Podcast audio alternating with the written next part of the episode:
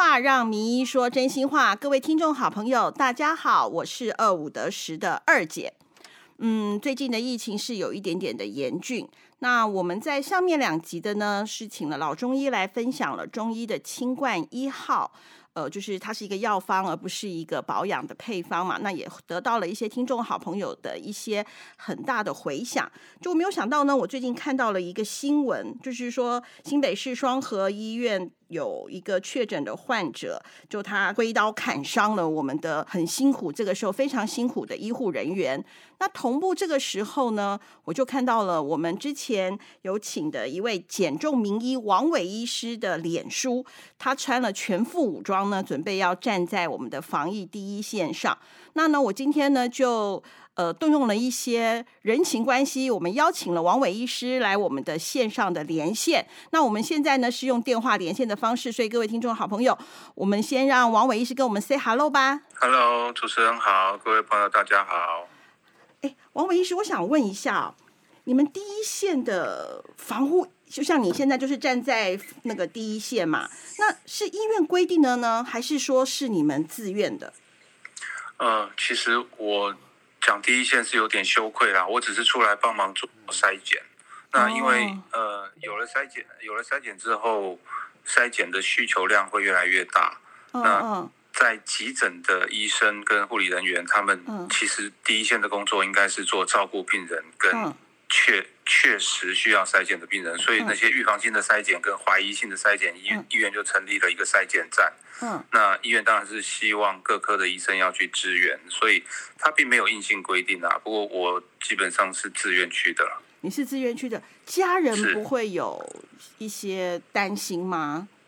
哎，没有跟家人说耶，因为说了也不会改变我要去的决定，所以我是筛完了才回家跟呃确定了三四天没有事情了，我才跟家人说的。所以你筛完之后那那几天是住医院吗？啊，没有哎，因为防护做的很好，所以而且我我当时是有打过第一剂的疫苗，所以我我觉得是安全的，所以我没有，所以你也没有跟家人讲，是，所以你也打了第，因为医护人员嘛，所以你也你也身先士卒的去打了第一剂的 A Z 疫苗吗？对，其实打这个疫苗也是意外，意外是，那有意外，那你有不舒服吗？哦，有哎。呃，第一天其实当天晚上是有轻微的发烧，然后会寒战，会打寒战，嗯嗯，所以晚上几乎没怎么睡。然后第二天就是大概肌肉酸痛，然后注射的地方有隐隐作痛，嗯，不过一两天就好了。哦，因为我们的一个好朋友就是刘伟明医师，他也有打，他说他没感觉，因为跟 年纪有关吗？我我懂你要说什么，好像年纪比较。长辈的人打完之后的副作用比较少，年轻的副作用比较大，是谣传吗？趋呃是有这样的趋势啦。不过因为我不是我不是病毒专家、免疫专家，我不晓得这个中间的相关性到底有多少。呃，因为我我们的那个伟大的刘伟明医师他没感觉。他在他的脸书上有讲，那个人太年轻了，所以不会有感觉。所以说，那后来家人知道说你去站在第一线上面去做一个病毒的这个就是筛选的时候，家人没有一些想法吗？如果是我的家人，我会非常担心。哎，呃。第一个是因为如果我有染疾的话，大概三四天之内会发病嘛，所以我告诉他的时候已经是第四天、第五天了。然后再第二个是，这本来就是我的工作啊，当我的家人就必须要接受我的工作，而且我是经历过 SARS 的人，所以这一次就心情上没有那么的激动啦。哎，那家人也经历过，跟我陪同我一起经历过 SARS，所以他大概也就心知肚明了。嗯嗯，那我再请问一下，是什么样的信念让你就这样子毫不犹豫的站站出来？呃，这个。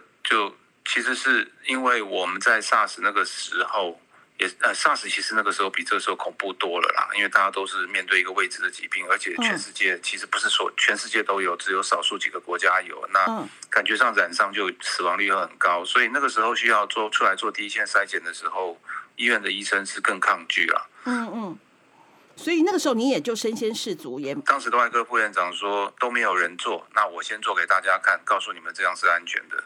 那他做了，然后当时的外科部主任也做了，嗯，我们就只好做，只好跟着做。那这一次其实因为上一次的，呃，副院长给我的感召了，所以我就觉得，因为我现在是我们医院外科部的主任，嗯，所以我如果不做，大概不会有人接着做了，所以我就说，那我先去做，因为不是只有只缺一个医生，每天都需要两还有四个医生嘛，所以我说我先做，那接下来大家要采自愿的，那如果自自愿没有的话，我们再抽签，那抽签当然可以拒绝。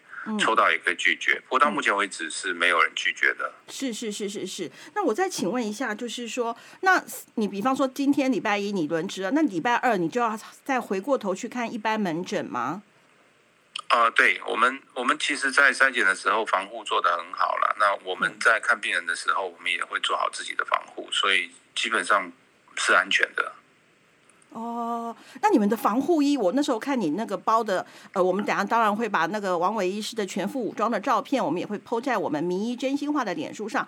你们是这样一层一层，就很像那个便利雨衣耶，从头包到尾。不是，它其实它其实我们里面是穿的是就是我们的工作服啦，那就是一般像大家。观念上可能就是看到急诊医师穿的，或者开刀房医师穿的一套一个一个一个上衣一件裤子，然后在外面就是穿这个隔离衣，就是我们俗称的兔宝宝装，它是整个整个封实，然后还连头套都戴起戴起来。嗯，那头套戴好之后，我们再戴一个面罩，然后戴好口罩，口罩是 N 九五的口罩，再还要戴上那个手套。在护目镜也要戴吗？要要护目镜也要戴。那是在户外工作，其实最主要，其实筛检工作并没有那么辛苦，主要是天气啊。很热吧？对，因为因为户外才是一个流通的空气啦，所以我们是在户外筛检。那那天还好，我们医院把我们的筛检站放在屋檐下面，然后他们也很贴心的有放了一个电扇在那里，还不至于热到全身都是汗。但是其实就是穿着全身都包得紧紧的，在在户外四个小时，其实还蛮辛苦的。那所以说一次轮值就是四个钟头。对，对，除非中间，因为这个衣服其实也也是医疗资源啊，不能随便浪费，所以我们大概要准备上阵之前，该吃的、该喝的、该上的厕所都要先做。因为如果你一定中间要要进来上厕所的话，你就必须把整套衣服脱掉，那衣服就让就是要再穿一套新的，其实就浪费。哦，所以你只要穿脱完之后，它是。不是不能回收就丢掉了，对，不回收，不回收的。哦，所以说你上厕所，万一那天刚好肠胃不好，上了厕所，那就对对，就就要换新的。哦，哎，那穿一次这样子的一个兔宝宝装，这样子的防护衣，从头包到脚，大概要多久啊？我看你们穿好多层哦。对，其实其实从穿衣服，然后把衣服封好，然后穿脚套，因为脚脚也要穿一个像雨鞋一样的脚套，然后再把帽子戴好，再戴上护目镜，再戴上手套，大概要十分钟以上了。哦，哇，那一天这样子，其实这样闷下来，其实体力的耗损也非常的大哎。不过还好啦，因为做做这个不是天天在做，所以所以你们是做一天休一天吗？还是说就是？哦，没有没有，这个是这个是征求自愿的。那那如果说呃做完了自己没有什么临床业务或者是医院的业务，当然可以在家居家自我自我观自我观察。我嗯我记得我筛完了隔天应该有有在家待了一下子，确定没有问题我才去医院的。我是隔了两天才去医院的。好，那家人所以家人知道了都马上的都很支持。嗯，没有没有什么怨言呐，没有。因为你知道吗？因为我儿子他念护理系嘛。然后他们最后刚好实习的时候，刚好就是重叠到疫情整个起来。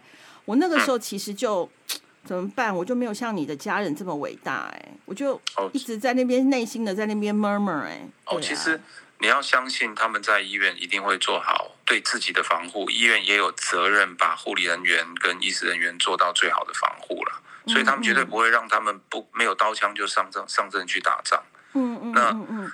看到的一些院内感染，大部分都是在诊断之前的传染啊，就是我们还不知，我们不知道这个病人有，那就造成了传染。那如果说已经知道这个的话，你一定是放在那个专责或者隔离的病房，然后医护人员都是全套上阵的。因为现在其实防护物资、呃防疫的物资是还算充足啦。嗯嗯。只要台湾没有再更大规模的流行，到目前为止每家医院应该这些物资都还是足够的。是，然后那那个呃，我再请教一下，就是王伟医师啊，那像现在啊，因为我看到很多的脸书或者是很多的店家，他们都有送饮料啊，送一些便当去给给医护人员，就是给你们鼓励打气嘛。那这样对你们来讲是是会方便吗？还是说呃怎么样？哦，当然，当然，这个是非常非常感谢这些人的爱心呐。嗯嗯，那。呃，可能大家一般人也想到的就是，那是不是送点饮料、送点吃的给医护人员吃是好的？但是回到我们。那个前两集讲的话，吃多了还是会胖，不要害医务人员变太胖，所以送吃的 不可以送热量太高的。哦，就是说可以送，要送 DGI，不要送炸鸡鸡排珍珠奶茶。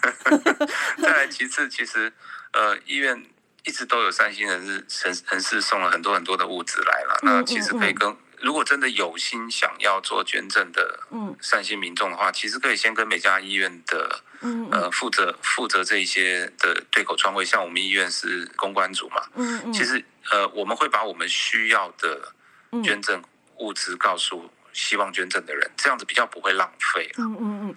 对，所以说就是，如果要送饮料的话，要无糖，是吗？你的 EP 第六集、第七集有讲到减重，其实应该这样说，关呃穿成那个样子，其实是不太能够吃喝的。哎，穿那样子能喝水吗？那四小时？呃，不行。所以等于说，这四小时当中，你的就是不能吃、不能喝、不能拉。对，所以像急诊人员跟那个专专责病房里面的护理人员就非常辛苦，他们那一套装备穿上去，早上穿好之后，下中间脱下来就是午餐的时候。那午餐的时间其实也不多，然后完了以后就要再换一套新的重新上阵。其实这是真的蛮辛苦的，所以送送饮料给他们，他们也不可能在十五分钟就喝掉，因为他喝完他会觉得他可能等一下要上厕所。嗯，是，所以通常都是下班再带回去喝，或者是下班的时候喝一下。所以，嗯，呃，不还是谢谢这些人呐，还是谢谢这些善心的人。是，对对对。那毛伟医师，我请教一下，那你这四小时当中，你可以坐在椅子上吗？还是不行也要站着？哦，我们的筛检是，我们医院做的是可医生可以坐着，但是有些医院做的是站着的。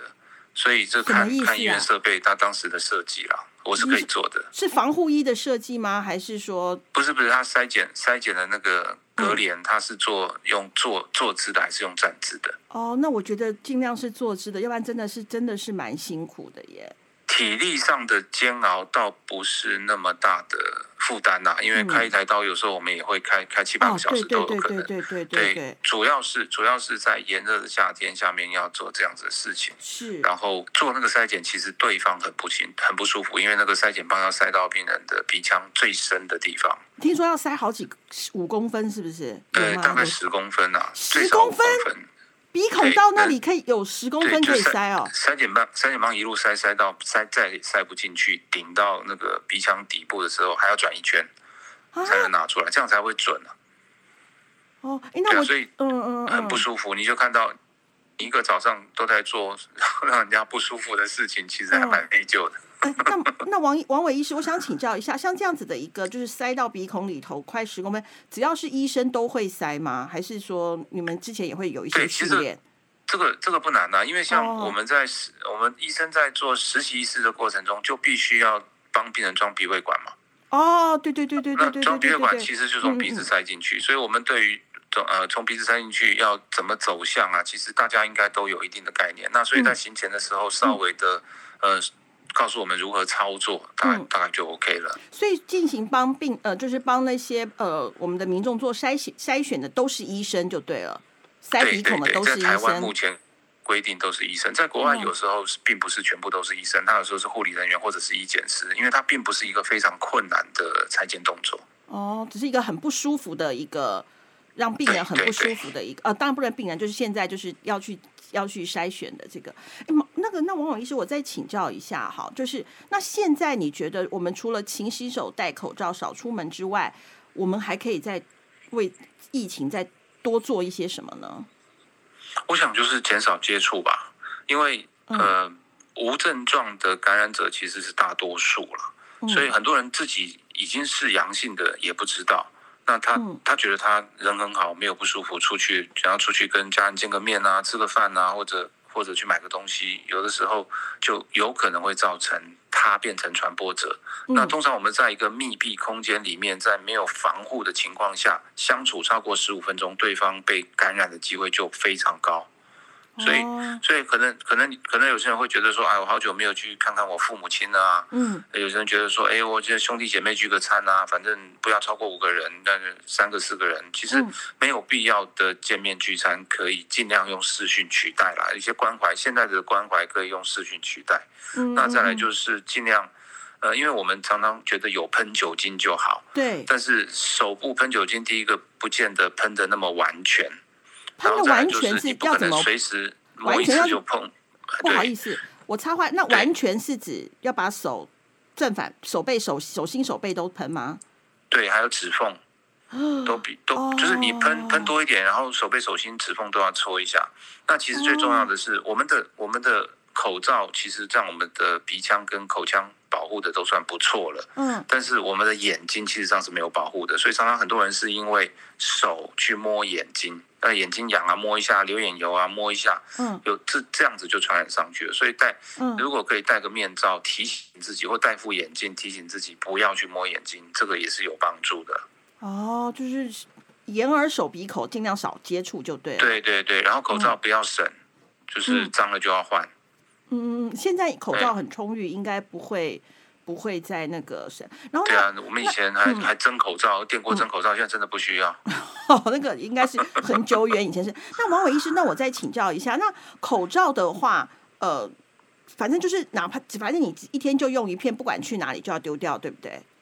比方说，其实如果像像我，如果经过经过几个小时，我觉得我呃接触到比较复杂的环境，我就会换一个。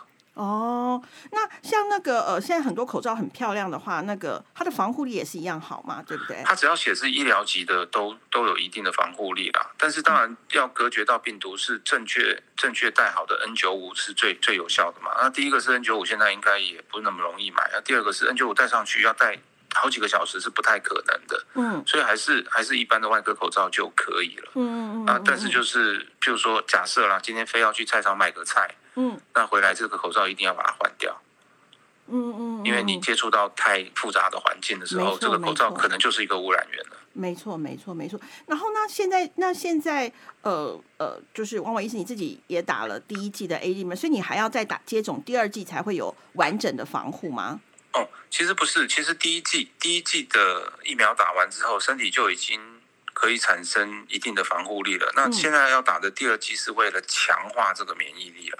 那在呃，当然这是我们医院上次有邀请一个我们北医毕业的。嗯，医生现在在纽约当感染科医生，他经过了过去一年照顾了很多重症的患者，嗯，跟感就是就是 COVID-19 感染的患者，嗯，他跟我们的经验分享是，他在加护病房看到那些重症的患者里面，嗯，没有一个是有打疫苗，是是有打疫苗，也就是打了疫苗之后，即使你得也不会变成重症啊。哦，那如果不是重症，就像是得了一场感冒一样，那可能就会。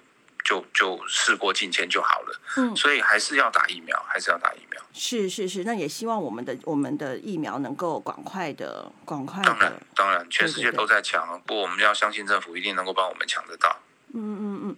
好啊，毛文医师，谢谢你今天跟我们这样子的连线，我们这样子绝对不会感染，因为你在手机的另外一端，我在录音室。真的，真的。那下次另外也是要呼吁，就是嗯呃，在国外的经验上看起来，COVID-19 的重症者除了慢性病患之外，就是高血压、糖尿病啊、肾脏肾脏牺牲病患之外，嗯，还有一个是肥胖、过度肥胖的病人。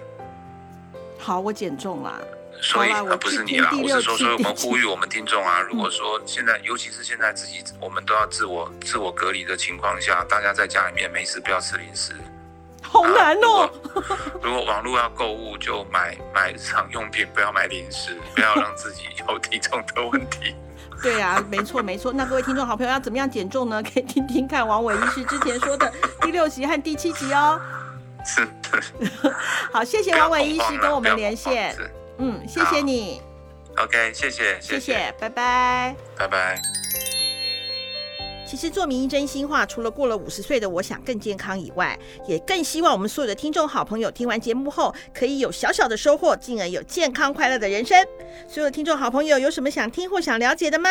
欢迎写信给二姐哦。谢谢大家，今天的节目资讯也会同步贴在名医真心话的脸书上，欢迎各位好朋友按赞分享，拜拜。